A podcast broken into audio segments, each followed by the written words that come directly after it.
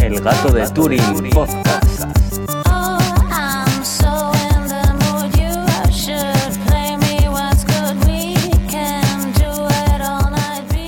Bienvenidos al gato de Turing. Yo soy Aitor Brazaola Y yo soy Iván Eguía. y esta semana traemos un porrón de noticias de tecnología. Así Sí, que especial de tecnología, porque básicamente no nos ha dado tiempo para meter más ciencia. No, no había sitio en el podcast. además lo estamos grabando en un día que habitualmente no lo solemos grabar, pero o sea, nos han juntado unas cuantas noticias. Por la mañana. Sí, Me ha sí. hecho madrugar para grabar. Esto no puede ser, ¿eh? Llevábamos más de una semana sin grabar y esto no. no. Ya, ya lo sé, ya lo sé. Bueno, pues cuando quieras empezamos con la tecnología, ya que no tenemos que perdonarnos por nada, porque de todo lo que hemos dicho es perfecto. Nadie Yo creo que es que quejado. no nos ha oído nadie y entonces nos han encontrado, no nos han encontrado los fallos. Puede ser, puede ser. Vale, así que venga, vamos con tecnología. Vamos allá.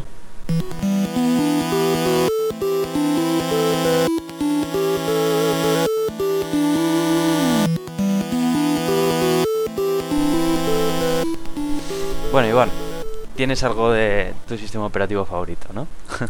Efectivamente, no es mi sistema operativo favorito, es el sistema operativo por excelencia, es Linux, pero bueno, eh, la distribución Ubuntu en este caso, eh, que ha sacado la Alpha 2 de su versión 14.04, esto es que ya nos estamos acercando a una versión estable de, de la versión de largo soporte, que va a ser la, la 14.04, y, y la cosa esta, bueno, sale en abril porque el número de la versión, para aquellos que estén un poco perdidos, es el primer número es el año 14, 2014 y el segundo es el mes. Pues sale en abril y, va a tener soporte durante un porrón de años, para, sobre todo para empresas y así. Y además suele venir funcionando mejor para los ordenadores y tal. Eh, ¿Trae alguna novedad con lo del servidor de el servidor gráfico que andaban ahí para cambiarlo y No, así? al final, bueno, creo que lo trae como opción, pero no lo va a traer por defecto porque estaban acojonados. Y entonces dijeron al final, no, mejor dejamos el que está ahora, el Xorg, que ya tiene todos los drivers y todo muy preparado y todo, y ya está. Ya. Bueno, entonces, eh, ¿hay alguna, ¿tiene alguna novedad así importante que valga destacar, aparte de, pues bueno, toda la mejora de rendimiento y todo que suele venir acompañado? No trae, trae NOM 3.10, eh, bueno, yo te estoy hablando de la versión de Ubuntu NOM, que es la que yo uso porque de decir que Ubuntu con KDE, KDE es una caca, y Ubuntu. Ubuntu con Unity a mí me da grima. Así que, bueno, con, con GNOME va genial y trae Ubuntu 3, o sea, GNOME 3.10 que lo he probado y mola. Va muy bien. Bien, bien. Bueno, pues para si estáis utilizando Ubuntu, que lo sepáis. Vale, pasamos con IBM, que cuéntanos. Sí, eh, estos locos de IBM, eh, no sé si os acordáis la guerra que había hace unos años con a ver quién hacía el procesador con más gigahercios, porque la cosa era, ¿cómo aumentas el rendimiento de un procesador? Pues lo pones más rápido.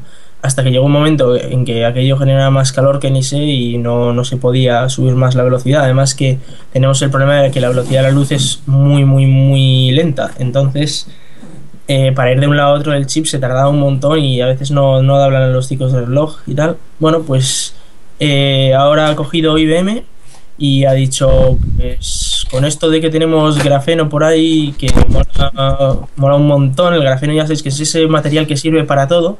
O sea, lo mismo te puedes hacer eh, una, un, un chip de, de la leche o lo mismo te puedes hacer un coche eléctrico o te puedes hacer como me, me suenan los oídos por aquí unas botas de Portal. Bueno, aquí las cosas es... Y se han hecho un procesador de 100 gigahercios. O sea que... 100 gigahercios. Bueno, sí, esto 100 le- gigahercios. Lejos del 10 récord Guinness, Ciclos por segundo. esto ya realmente ya es porque claro, bueno, el- la cifra la cifra, joder, te deja con el culo torcido, ¿no? Pero realmente es ya es se puede poner a la venta, es algo realmente compensa o no, porque a mí me extraña mucho que mm, Intel, por ejemplo, que suele ser de los más punteros en este tipo de cosas, no haya contemplado esto y que venga IBM y, y que haga algo así. Más que Intel, de porque repente, Intel ¿no? realmente se, se centra más en equipos de escritorio IBM es más para, para equipos embebidos, etcétera. Es, y yo creo que un procesador de este calibre no, no tiene cabida a día de hoy en un sobremesa porque no, no le puedes dar rendimiento a 100 GHz. Estamos hablando de 10.000 veces más, velo- más potencia que, que los, que los Core i7, por ejemplo. Es que es- no tiene sentido, es una idea de olla. Realmente no es un chip de, de grafeno, eh, el grafeno es muy caro, pero muy muy caro, no, no han podido crear un chip de grafeno, lo que han hecho ha sido crear un chip de silicio y luego lo han recubierto con grafeno de manera que eh, los, todo el sistema electrónico funciona mucho mejor y pueden aumentarle mucho más la velocidad y además disipa muchísimo mejor el calor por el grafeno. Bueno, si esto está por ver, si es una tecnología que re- realmente sí que sí que avanza, pues me imagino que todos los demás fabricantes de este tipo de cosas la irán por ahí. Si realmente ese es el camino, me imagino que dentro de poco no tardaremos en ver que Intel, AMD y los principales fabricantes tiren por aquí. Dentro de, dentro de poco vamos hasta comer grafeno, ya verás. Joder, macho, qué pesadilla con el grafeno, ¿eh? Que el grafeno es, es la releche, tío. Pero tú realmente todavía... ¿tú, tú conoces algo que yo ahora mismo pueda comprar que Sí. tenga grafeno? Porque es que, Este mira, año, llevo este yendo año noticias de baterías grafeno... de grafeno, ya vamos a hablar tendidamente, pero este año van a salir baterías con trozos de grafeno para aumentar el rendimiento de la leche. Este año. Pero ¿en- Este ¿en, año. qué? O sea, es que llevan diciendo este año. Baterías, baterías, pues en plan para algunos móviles y así. No sé, yo esto del grafeno ya me empieza, me empieza, parece como que ya te toman el pelo con lo del grafeno, ¿no? Cada vez sale una noticia ahí más alucinante que parece que te va a solucionar la vida, no sé qué invento han hecho con grafeno, pero luego nunca salen a la venta. o sea, ahí todavía no hay nada que pueda comprar que, Pero a que ver, funcione. es que estamos hablando de que grafeno es una tecnología de- del año 2025 para adelante. No sé, macho, el caso es que las noticias yo creo que son los titulares que, que muchas veces se Oye, pasan pero estamos hablando, por ejemplo, ahora cuando han creado el chip, es una noticia de la leche porque han creado un chip con un poquito de grafeno y además la manera de conseguir el grafeno es novedosa porque lo han hecho con carburo de, de silicio y lo que hacían era calentarlo de manera que el, el silicio se, se evaporaba y se quedaba el carbono en planchas de un átomo. No sé, a ver, a ver si... Pero Sí, dime. Te digo yo que esta tecnología mola, ya verás. A ver, a ver si se ve... Grafeno Ah, for. Tenemos que invertir en eso, tío. Uy, uy. Con los miles de millones de euros que tenemos ahí que no sabemos qué hacer con ellos, pues Hombre, hombre. invierte. Yo ¿Cómo lo no? veo. Con el dinero que ganamos con publicidad con este podcast, joder, que son miles de millones. Todo el mundo lo sabe. bueno, pues Yo yo el que- titular de la semana que viene, el gas de Turing invierte en grafeno. ya te digo yo que salimos ahí en el Washington Post o demás. Por lo menos. A ver, Telegram. Telegram mola. ¿Qué, qué te voy a contar? Bueno, eh, Ya he visto que ahora ya ni me contestas por WhatsApp, ya solo usas Telegram.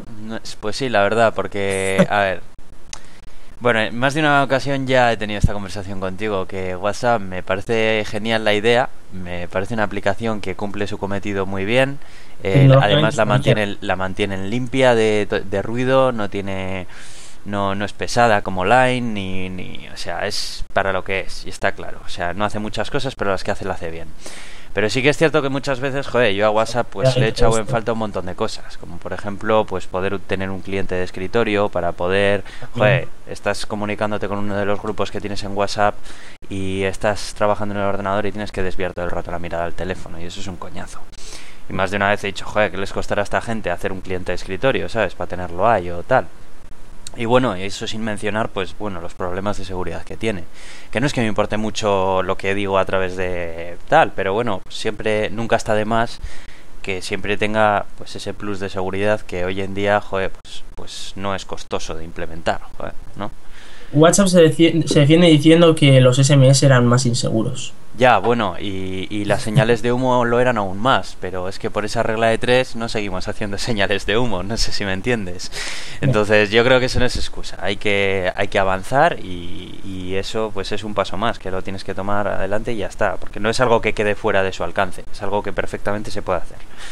Bueno, pues precisamente se puede hacer tanto que ha salido la- una nueva aplicación de mensajería instantánea recientemente llamada Telegram que tiene un cliente de Android y un cliente de iOS. Eh, yo creo que la estrategia que han tomado ha sido muy buena porque lo que me ha, lo que me ha gustado es que han mantenido todos lo- los aspectos por los que ha triunfado WhatsApp. Eh, su interfaz De hecho, limpia. es exactamente igual, pero en azul. Solo que le, fal- le- le falta el botón, que a mí me molesta mucho de, de los mensajes de voz, que a mí me molesta mucho porque a veces sin querer lo pulsas y está mal puesto ahí. Mm. Y han hecho bien en quitarlo porque no sirve para nada. Mm. Eh, bueno, y por lo demás, por lo diga- digamos que lo mínimo que ya tiene Telegram es lo que tiene WhatsApp, ¿no? Entonces partimos a partir de las mismas características de WhatsApp.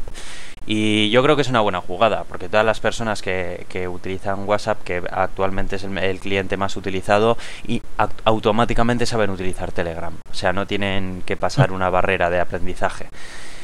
Y luego aparte que, bueno, pues que te gusta WhatsApp, te va a gustar también Telegram, porque en apariencia es prácticamente igual. Es azul, es la diferencia. Es la diferencia. Entonces, ahora viene lo bueno. ¿Por qué? Pues porque Telegram elimina más de una de las limitaciones absurdas que hoy en día pues tiene WhatsApp, por- como por ejemplo el límite de, de participantes en los grupos, el límite de tamaño de envío de documentos y el límite de que ya no solamente puedes enviar fotos y audios y vídeos como actualmente en WhatsApp, sino que puedes enviar cualquier tipo de documento que soporte tu teléfono móvil. Eh, quiero decir una cosa sobre esto, y es que WhatsApp tenía algo que puede ser interesante, y es que te comprimía los vídeos, por ejemplo, antes de enviarlo, las fotos, de manera que gastabas menos, menos datos, y Telegram no lo hace, y esta misma semana he recibido un vídeo de 30 segundos de 60 megas. Te Bueno. puedes hacer una idea la tarifa de datos, lo que le pasa cuando recibe eso. Claro, claro, eso, eso hay que tener cuidado.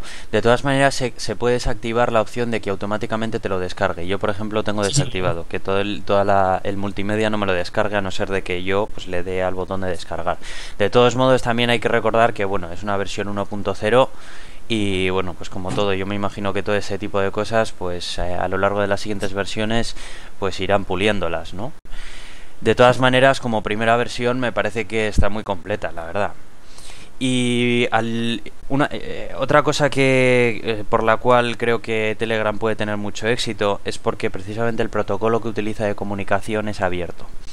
Esto que permite, aparte de que de dar esa transparencia al usuario, de que bueno, siempre hay mayor nivel de seguridad cuando el código está publicado por el tema de que joder, pues desarrolladores y gente que entienda, pues siempre pueda ver que, que no hay nada más ahí en el código fuente de lo que debería. Eh, esto también sirve para que cualquier desarrollador de terceros pues pueda crear su propio cliente de Telegram en cualquier plataforma. Por eso podemos ver clientes de, Telegram para, para OS X, para Linux, para Windows, que no son de los propios desarrolladores de la aplicación móvil de Telegram, pero que funciona exactamente igual. Y, joder, esto está genial, porque claro, ya puedes hablar desde el ordenador, ya no tienes que andar mm, utilizando el móvil y tal, bueno, y esto sobre todo es lo que yo más agradezco en comparación con WhatsApp. En, un solo mes, creo que lleva un mes o, o mes y medio, esta aplicación ya... lleva tres meses me parece en el mercado, pero el último mes es cuando han sacado la versión final o una movida de esas. Ah, pues eh, sí, entonces ha, ha pegado un, ha pegado un brinco porque eh, un montón de Sí. usuarios De yo he visto crecer la lista de usuarios de Telegram, eh, una barbaridad. Sí, a mí al, al día me llegan como tres o cuatro notificaciones de gente que se está uniendo a Telegram de mis contactos. Y no es que yo tenga 50.000 millones de contactos, o sea que... Sí, sí, sí, la verdad que está teniendo bastante tirón. Telegram. Yo tengo que decir que al principio era bastante escéptico con esto del Telegram, ¿no? Porque, bueno, ya hemos visto, eh, mirando atrás, echando la vista atrás, pues ya hemos visto otras aplicaciones que supuestamente iban a ser el reemplazo definitivo de WhatsApp y se han quedado en, pues, meros intentos sin, sin éxito, ¿no? Pero yo cuando, el día que la probé, la verdad que me quedé sorprendido, precisamente porque no esperaba que, que cumpliese tan bien lo que hace WhatsApp. Y, o sea, es, es que te da todo lo que te da WhatsApp mm, y, y más, pero sin llegar a abrumar. O sea, sin llegar a tener un montón de características que no vas a utilizar nunca y que la convierten en una aplicación pesada y molesta de utilizar. No sé, la verdad que me llevó muy, me dio muy buena impresión. Y el, el tema de que sea un protocolo abierto también y todo, la verdad que Sí. me pareció algo genial. lo abierto siempre es bueno. Sí, sí, sí, me pareció algo genial. Así que bueno, recomendamos a todos que utilicéis Telegram, porque eh, aparte la aplicación es free y yo creo que estaría bien, pues eso, que, que pues a WhatsApp le va a venir bien una competencia seria, porque tenían bastante dormido el tema del desarrollo de la esta.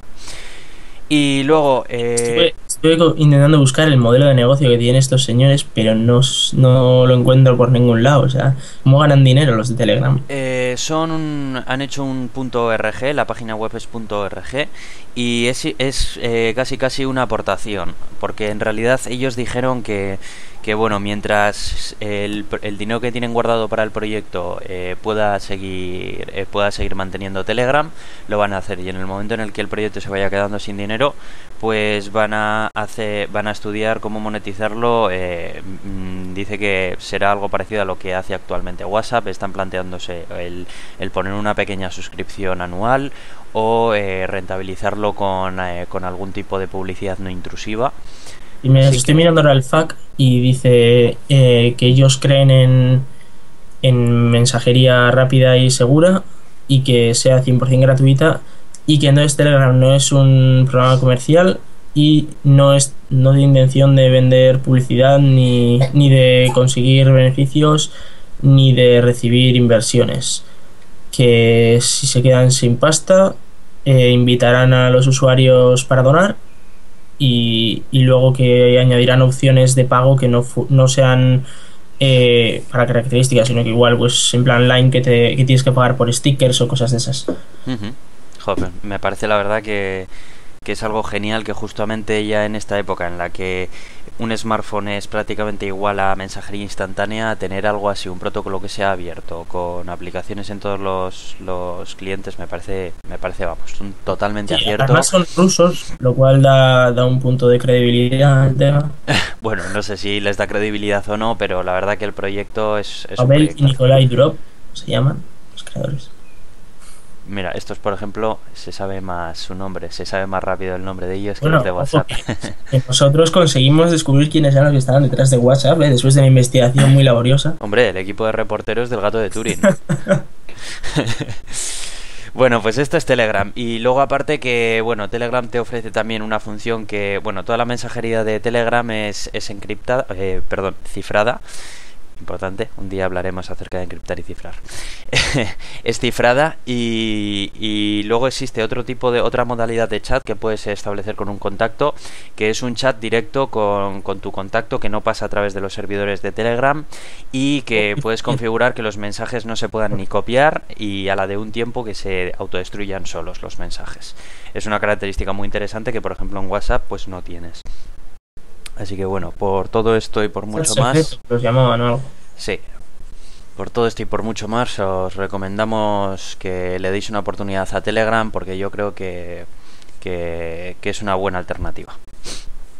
Eh, y os vamos a dejar un, un enlace en el post que acompaña esta entrada del podcast que en el que explica cómo funciona la seguridad de Telegram. Yo lo he estado leyendo, es un artículo bastante técnico, por eso no lo he querido decir un poco aquí en el podcast, porque se puede hacer bastante pesado, pero a los que os guste la, criptografía y la seguridad, eh, os lo recomiendo que le echéis un vistazo, es de Genbeta y la verdad que es una pasada lo bien pensado que está, incluso para suplir ciertos fallos que tienen los protocolos eh, eh, de las formas de encriptación actualmente. Eh, esto, esta gente de Telegram ha pensado la manera de cómo parchear esos pequeños fallos que ya están eh, descubiertos en, en las formas de encriptación de datos y vamos, ha quedado genial. Cifrado de datos, perdón.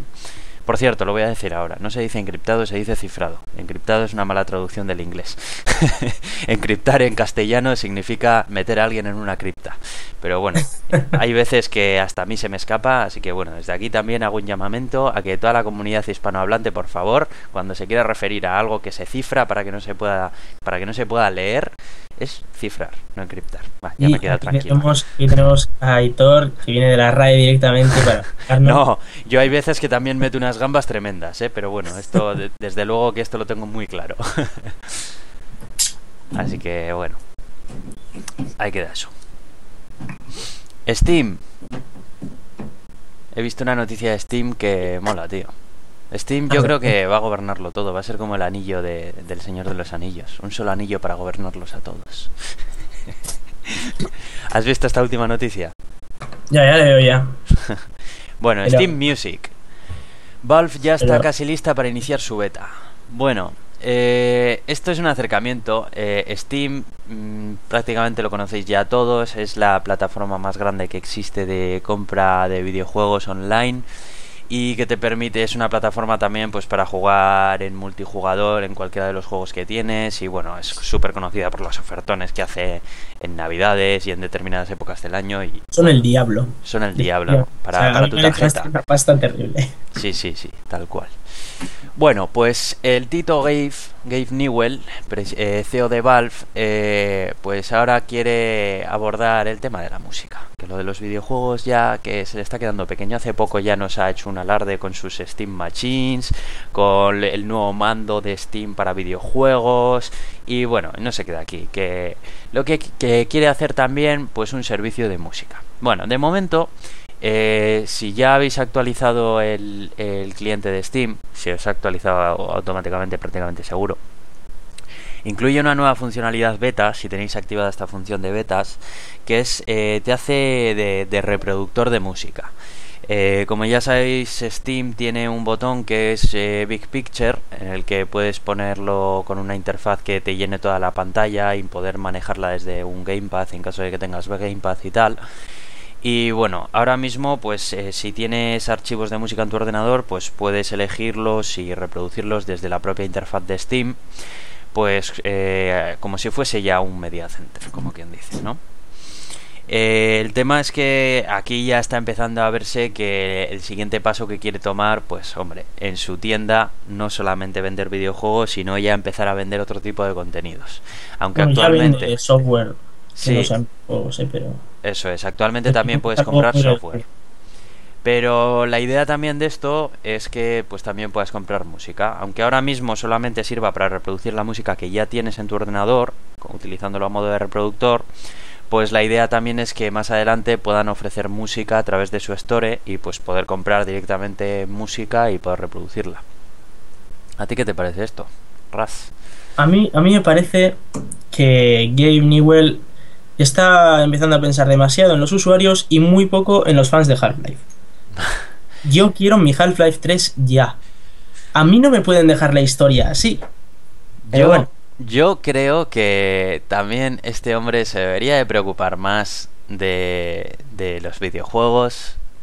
Tienen Sí. muchos videojuegos. Valve tiene muchos videojuegos y tiene unos juegos muy buenos. Sí, sí, claro, es que precisamente por eso, eso es lo que no eh, quiero que pierda.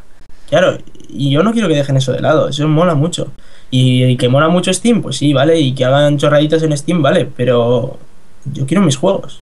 Efectivamente, y es que no quiero que ocurra como, como ocurre con, por ejemplo, la Xbox One, ¿no? Como yo lo veo, que te lo plantan como es un sistema multimedia en el que puedes ver televisiones y cosas. No, que quiero jugar. O sea, quiero Yo jugar. del vídeo de Xbox One Highlights de la presentación, que, que están todo el rato diciendo que sirve para ver la tele. O sea, yo para ver la tele ya tengo la tele, no necesito ponerme una Xbox. Claro, y, y no sé, yo no es que no quiero que empiecen a llenarme Steam de ruido, de cosas que realmente no voy a buscar a Steam. Si yo voy a Steam es porque busco jugar o ver mi biblioteca de juegos o comprar nuevos juegos o, y, y que cada vez me puedas ofrecer mejores títulos dentro de la tienda y hacer acuerdos con compañías para que sus juegos se distribuyan a través de la tienda y todo tal. Pero, hombre, pues lo de música, pues está bien, pero yo no sé, mm, no quiero que le dediquen más esfuerzos a este tipo de cosas que para mí son totalmente accesorias. Que En vez de contratar a gente, en vez de contratar a músicos, que contraten a guionistas y que hagan un buen guion para Half-Life 3 o Half-Life 2 Episode 3 o como quieran llamarlo. Será, pues eso, Half-Life 2 Episode 3. vamos. Eh, lo de Ojalá. 3 lo de 3 en el título grande a Gabe Newell no le gusta. o sea. Ya, bueno, está, está preocupado el tío. Half-Life 3, uy, 3, ¿qué dices? ¿Te acuerdas cuando dijo que iba a ser una peli? sí, sí, sí. Dijo, Half-Life La- 3 la va a ser que- una película. La verdad que este hombre, yo de verdad. Tiene unas ideas. Que se deje de chorradas de, de Steam Machines, que no las necesitamos, que el que se quiere un ordenador se lo compra y el que se quiere una consola se lo compra, no necita gastarse la pasta en una Steam Machine No, con Linux quiere- y con chorradas. Que quiere una consola que se fastidie y que no debería haber consolas tampoco. un buen ordenador, ¿para qué? Bueno, bueno. Pero vamos, que me mantenga, yo prefiero que me mantenga la tienda de Steam limpia y ya está. Pero bueno, ahí queda eso, que lo sepáis. Bueno, pasamos para Microsoft. Vamos a Microsoft. Eh, al enemigo. bueno, bueno, enemigo, joder, aquí, menudo hater. Es que esta noticia se veía venir desde hacía muchos años. Veías venir que... eh, bueno, Sí. espera, vamos a presentar. Nuevo CEO de Microsoft. Ya se ha elegido y ya está. Ya no estaba en, fun- ya no está en funciones quien estaba antes y bueno, ya se ha elegido. Es Satya Nadella. Eh, tú dices que le conocías a este tipo. ¿O No, no, que veía venir que Bill Gates abandonara la presidencia de Microsoft. Ah, espera, espera, es que todavía no hemos pasado ahí. Todavía no hemos pasado ahí, amigo mío. Estamos Sí, en nuevo CEO de Microsoft, Satya Nadella, que es eso por un lado. Bueno, Pero es que están, los dos son juntos, es lo mismo. Sí, pero bueno, no. Llega Satya y se va Bueno. Bill Gates, básicamente. Eh, ya sabemos que, que Steve Ballmer se retiró, anunció hace un tiempo que iba a dejar la- eh, el puesto de CEO de, Mi- de Microsoft. Menos mal para Microsoft. Sí, porque bueno, aunque se- eh, a- aunque ya se le veía que el tipo tenía mucha pasión por la por la empresa, no creo que hizo muy pocas muy pocas cosas para que la propia empresa avance. Y si no, cómo ha cambiado Microsoft durante todo el tiempo que estuvo Ballmer, ha cambiado muy poco. Así que bueno, yo Bueno, creo que Ha cambiado muy poco, sus productos siguen sin funcionar.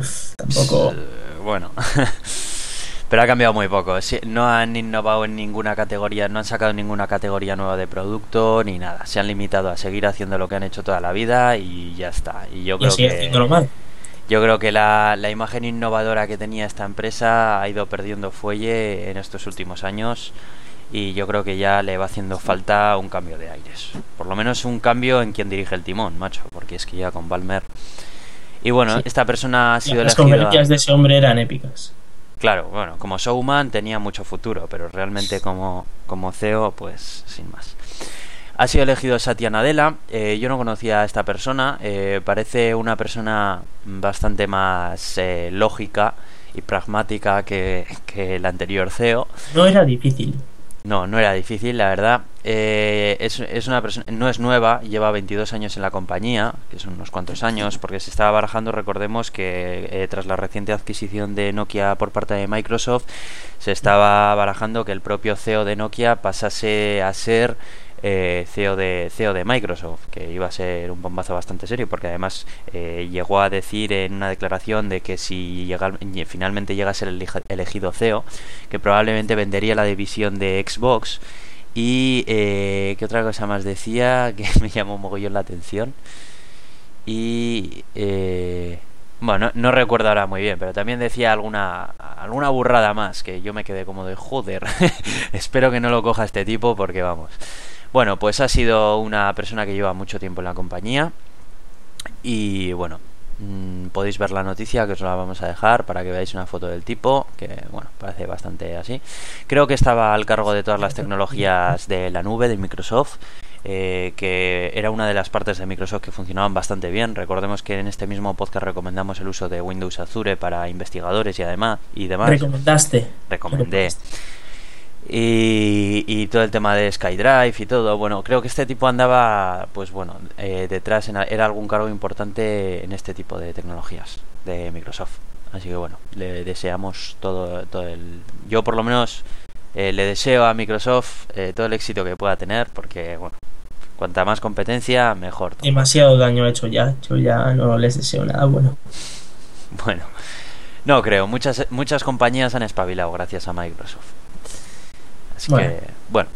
Y luego está, claro, lo otro, Bill Gates, que Bill Gates abandona la presidencia de Microsoft. Eh, ya sabíamos que Bill Gates, pues bueno, desde hace tiempo no estaba de CEO porque le pasó el, el, el puesto a Steve Ballmer, desgracia. y, y bueno, pues, pero él seguía, seguía en el consejo administrativo, eh, Bill Gates, ¿no? Estaba, pero no estaba, pero bueno, sí que estaba. Bueno, él, él mismo eh, se definía a sí mismo como que no era ya parte de la junta directiva de Microsoft, sino que él era el presidente de su fundación. Sí.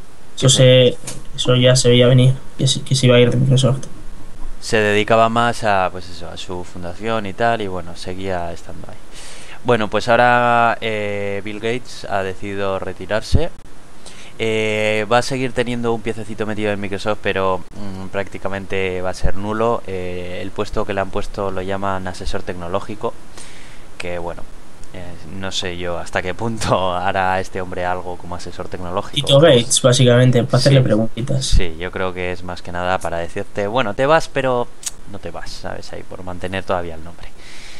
Y bueno, también yo no sé hasta qué punto esto ha sido decisión suya o decisión de la Junta de Accionistas, porque hace poco yo también había leído noticias acerca de que la Junta de Accionistas tenía idea de invitar a Bill Gates, de que se aparte, porque el hecho de que aún formase parte de la junta directiva eh, influía en ciertos aspectos sobre las eh, creían que influía en ciertos aspectos de la de, de la actividad de la compañía y que el nuevo CEO no iba a tener la misma libertad de actuación que si estaría ahí con su influencia y tal, ¿no? Entonces, bueno, yo no sé hasta qué punto le han invitado a que se marche o se ha alargado él porque le ha apetecido.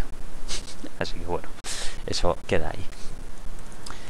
Así que bueno, otra etapa más en, en esto de la informática que, que es curioso porque realmente las dos grandes compañías de la informática que han sido Apple y Microsoft han sido recientemente de- en las que sus dos fundadores eh, se, han, se han retirado, uno por fallecimiento y el otro pues por, por otras cuestiones. Hombre, lo de eh, decir que lo de Steve Jobs, una vez que murió, yo veía venir que no siguiera siendo el CEO, ¿eh? Hombre, no sé, yo te, te- me refería más a que yo creo que es estamos pasando un poco por un momento histórico, ¿no? Porque es, son los primeros fundadores de estas grandes compañías. Ha sido hace ha sido hace muy poquito. Recordemos que es que la informática es que lleva muy pocos años, que, que hace Sí, 50 es años, que es que hace 50 años esto estaba, vamos. Y joder, poder haberles poder haberles visto a los dos primeros CEOs eh, en- en conduciendo sus empresas no sé, yo creo que está bien haberlo vivido y haberlo visto, porque bueno, luego más adelante irán sucediendo diferentes CEOs y tal, y ya no será lo mismo, ¿sabes? Pero es que estos, esta gente ha sido los que han, han, han, han nacido, han hecho nacer toda esta, toda esta industria. No sé. Sin más, yo creo que es una etapa histórica, el poder haber visto esto. Bueno, pues le deseamos todo lo mejor a Bill Gates desde aquí, desde el gato de Turín, que sé que nos está escuchando. Así que bueno, Bill Gates, cuando puedas también haznos una pequeña inversión al gato de Turing para permitirnos unos micros mejores y tal, ¿vale? Gracias. bueno, y nos vamos con otro pepinazo que a mí me dejó frío, macho. Yo cuando lo leí también me quedé muy loco, ¿eh? Bueno, Lenovo compra Motorola a Google por 2.910 millones de dólares. Mm, Lenovo compra Motorola. O sea, recordemos Pero- que Motorola hace cuatro días ha sido comprado por Google por 12.000 y pico millones ojo, de pero dólares. Google se queda con las patentes, ¿eh? Claro, claro, y se lo vende por calderilla, Hombre. porque eh, Eh, Google le, le lo compró. vende cuatro empleados que no los quería para nada, o sea que básicamente es lo único que ha hecho. Cuatro empleados y dos sedes, o sea, es que no le hace nada, no le da nada.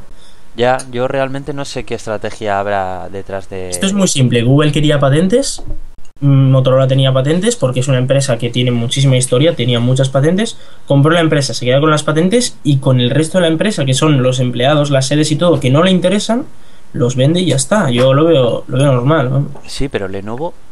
Que lo compre Lenovo. No, Le- Lenovo no es una empresa mala y fijo que ahora necesitará expansión. Es una empresa que está ahora creciendo bastante con sus portátiles. Necesita expansión, pues normal que quieran más sedes y empleados. Quizás sea, no, no lo sé, la verdad que no, no tengo muy, muy claro, la verdad, pero bueno, de, de todos modos me dejó bastante loco, porque es que es- realmente es calderilla, porque Google lo compró por 12.000 millones, do- aproximadamente 12.000 y pico millones de dólares, y Google se la ha vendido por 2.000, 3.000 millones de dólares, como quien dice. Mm. O sea que, Una cuarta parte. sí, una cuarta parte. Y lo- luego es Para que que además... una idea de lo que valen las patentes, 17.000 patentes. ¿eh? Sí, sí, una, es una pasta. Luego es que además me llama la atención que, que Google haya... Es que prácticamente ha sacado recientemente dos teléfonos de... de el Moto G y el Moto X de, de Motorola por parte de Google, que eran como unos pseudo Nexus, realmente.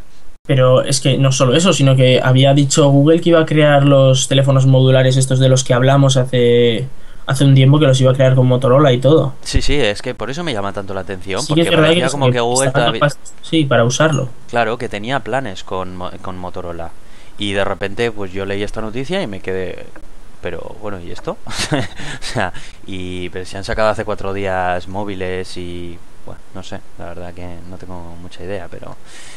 Y de Google ahora, Google- ahora Google está en la gran guerra de los patentes porque, o sea, aparte de estas 17.000 patentes que ha comprado en Motorola, eh, ¿te acuerdas que hace nada firmó con Samsung para, para compartir sus patentes durante 10 años?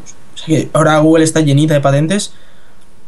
A ver qué sacan, ¿no? Igual puede ser un movimiento en pro de unir cositas y crear cosas nuevas. No sé, pero yo tengo muchísima curiosidad por saber lo que están tramando en Google, macho. Porque la, la siguiente noticia que tenemos aquí apuntada va también, eh, va al guion también de esto, porque es que eh, Nest, que, bueno, eh, ¿tú conocías la compañía Nest? Te hablo rápidamente de ello. Bueno, Nest eh, fue una compañía de domótica que la, la formaron varios ex empleados de Apple que habían estado trabajando en, en los proyectos del iPod y así, ¿no? Y era una compañía que era bastante conocida sobre todo por el termostato que tenían, que era un termostato inteligente que lo podías manejar desde tu iPhone y que tenía un montón de características súper guapas y, y era así como muy estiloso, como muy chulo y tal, ¿no? Era como así como muy futurista y tal. Y fabricaban también algún otro tipo de sensor domótico y, demás, ¿no? Era una compañía bastante curiosa y pre- pero básicamente porque sobre todo por eso, por su por el termostato y porque lo formaba eh, parte de ingenieros que habían estado trabajando en Apple y pues tenían unas ideas bastante curiosas. Bueno, pues Google ha sacado el talenario y se ha comprado Nest, así, tal cual. Eh, una compañía de domótica con antiguos eh, eh, eh, empleados de Apple y no sé yo Google qué interés puede tener en la domótica o en las mentes que hay detrás de esta de esta compañía Eso más, ¿no? que puede ser que puede ser más por, por las, las mentes que están detrás de esta compañía porque recordemos que Google hasta hace no mucho tenía una por ejemplo el tema visual Google hasta hace poco tenía unas interfaces horribles. O sea la interfaz de Gmail hace cuatro años era feísima. Google empezó a comprar eh, empezó a contratar ing- ingenieros y, diseñadores de la propia Apple. Y a partir de ahí, pues bueno, ya estamos viendo que prácticamente todos los el software de Google tiene una interfaz muy buena y que ya le dan más importancia a la interfaz y tal. Y yo no sé también si esto viene dado por pues por eh, temas estéticos o no sé, porque Nest ya te digo, eh, se caracterizaba mucho por porque todos sus productos eran como así como muy futuristas, tenían un aspecto muy bonito, tal, muy funcional, no sé. Veremos a ver qué es lo que está tramando Google. A ver lo que hacer. Y no solo se queda aquí, si es que se han ido de compras, macho, los de Google. Eh, han comprado también la startup de inteligencia artificial DeepMind por 400 millones de dólares. DeepMind es una startup, una, una empresa recién creada de inteligencia artificial que bueno pues combinan técnicas de machine learning y sistemas de neurociencia para construir algoritmos de general purpose de un montón de, de, de tipos de utilidad. Inteligencia artificial, sí, inteligencia artificial, pero para todo. Eso es. Así que también es que metes esto dentro del saco con Nest, con eh, la reciente adquisición de Boston Dynamics, eh, Boston Robotics creo que era, que era la, la otra gran No, compañía. tiene, de tiene pinta que van a crear Skynet o algo, ¿no? Sí, es que parece que van a crear Skynet, ¿sabes? Y que cualquier día esto, vamos, no sé, a mí me deja muy loco, ¿eh? Yo, yo creo que dentro de Google están preparan pensando algo, algo bastante grande. A ver, es que tenemos Watson de IBM, que es un robot de la releche, que es, ah, tiene autoaprendizaje, que se lee páginas web y aprende de las webs porque entiende lenguaje natural y así. Y Google dice, ¿y por qué no vamos a hacerlo nosotros? Tenemos la mayor base de datos de webs del mundo, podemos ponérselo al robot que queramos y, y que aprenda. Es que es una pasada que ya no tienen, Nacho. Es que han comprado ya una, una compañía de robótica que hasta fabricaba robots para el gobierno y para el para Sí, los militares. Militares de uso doméstico, de todo. Compañías de inteligencia artificial, de domótica, de tal. A mí, la verdad que yo creo que... Domótica, inteligencia artificial y robots militares. Yo veo Skynet ahí, es que está- No está sé, ahí. macho, pero yo creo que durante el próximo Google I.O. yo creo que va a ser muy interesante. O sea, creo que ahí van a presentar algo algo muy novedoso o algo porque no sé. Yo creo que esto no Yo es esto lo veo más a un plazo de dos años o así, ¿eh? porque si no, no, no les va a dar tiempo. La inteligencia artificial es, un, es algo muy complejo y que va muy despacito. Pues igual para el próximo Google I.O. no sé, la verdad. Pero yo creo que sí que están están cociendo algo porque la verdad que es no sé. Muy bien. Bueno, pues también tenemos eh, temas de medicina, ¿no? Tenemos también avances de medicina. Sí, efectivamente, eh, bueno, esto me lo encontré por ahí, fue algo sorprendente y es que han creado un chip que convierte los latidos de- del propio corazón en energía, en renovable, en electricidad. Eh, obviamente esto no te sirve para, para poner la lavadora ni nada, pero el chip este que, que se pega al corazón, que es muy, muy pequeñito y no molesta nada, vamos, genera electricidad como para hacer funcionar un marcapasos. Eh, a día de hoy los marcapasos funcionan de manera que tienen una pila y al de unos 10 años o así hay que hacer otra operación para volver a poner la- una pila nueva porque se le gasta la electricidad. Qué curioso, o sea que de esta manera sería el propio corazón el que autoalimente es. eh, la máquina que le hace funcionar. Eso es. El propio corazón se alimenta la máquina y la máquina es la que hace que el corazón no se pare. O sea que sería ponerte un marcapasos con un cacharrito de estos y, y ya está. Y, y está bastante bien porque genera, genera bastante electricidad, o sea, de sobra para, para hacer funcionar el marcapasos. Y, y eso, decían que, que es el futuro porque es, es casi casi parte de la, de la propia piel. El- tiene una pequeña capa de, de goma o látex, que es la que se pega, y, y lo demás funciona, es un chip normalito, que eso, que lo que hace es generar la, la propia la electricidad de eso, con como si fuera un pulsador, un pequeño pulsador. Jo, qué pasada, estoy viéndolo aquí el- en la noticia, la vais a tener también en el blog. Eh, el aspecto que tiene es, es que, vamos, no, no es súper pequeño, vamos. No creo Sí, que sí, tenga es- ningún problema a la hora de implantarse ni nada por el estilo. Además, Y- no, no hay que conectar nada, es, es como una gomita que se pone ahí por encima y ya está. Mm. Y además es que está basado en una tecnología que yo creo que a día de hoy es bastante plausible el poder, el poder desarrollar esto, ¿no? Sí, sí, es- bueno, de hecho se ha desarrollado y lo han probado en corazones de vaca y así sin problemas.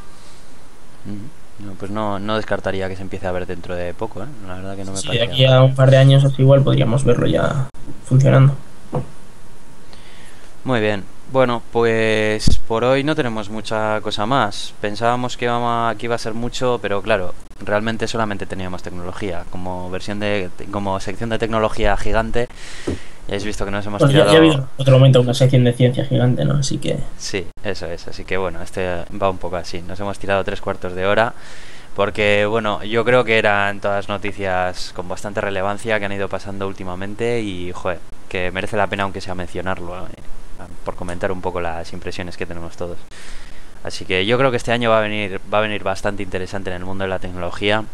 También se ha visto que Apple recientemente ha estado comprando, bueno, comprando, contratando también eh, a fisiólogos y gente de análisis del sueño, de, de análisis de eh, entrenadores deportivos, diseñadores y demás. Y hace poco Tim Cook ha salido haciendo, dando una, una declaración de que este año veremos una nueva categoría de producto por parte de Apple que va a ser alucinante, bla bla bla.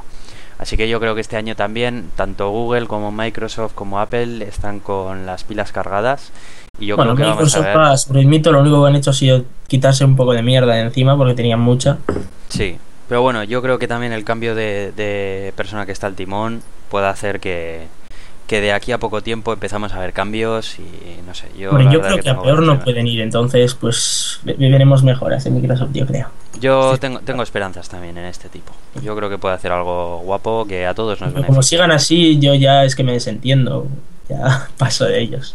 Yo creo que, que- que Microsoft tiene que todavía tiene músculo y si ahora no lo echan a perder, todavía pueden hacer cosas muy guapas. Así que bueno, vamos a desde aquí, desde el gato de Turing, estaremos haciendo eco de todos los de todas las cosas que vayan sacando estas empresas de tecnología y iremos viendo. Así que no mucho más. ¿O quieres comentar algo más, Iván? O por hoy vamos cerrando. Yo creo que, que va bien el gato. Vale, vale. Bueno, pues eh, nos despedimos con los métodos de contacto. Podéis escribirnos a nuestra cuenta de Twitter que es arroba el gato de Turín, mandarnos un email a elgatodeturin.gmail.com, bajaros el episodio en iVoox o en iTunes o desde nuestro blog que es elgatodeturin.wordpress... No, elgatodeturin.com, perdón. Uy. O eh, tenéis nuestros Twitter, en mi caso soy arroba cronosnhz con cada kilo. Y yo soy arroba razican, R-A-Z-I-C-A-N. Muy bien, pues hasta la semana que viene. Chao, chao.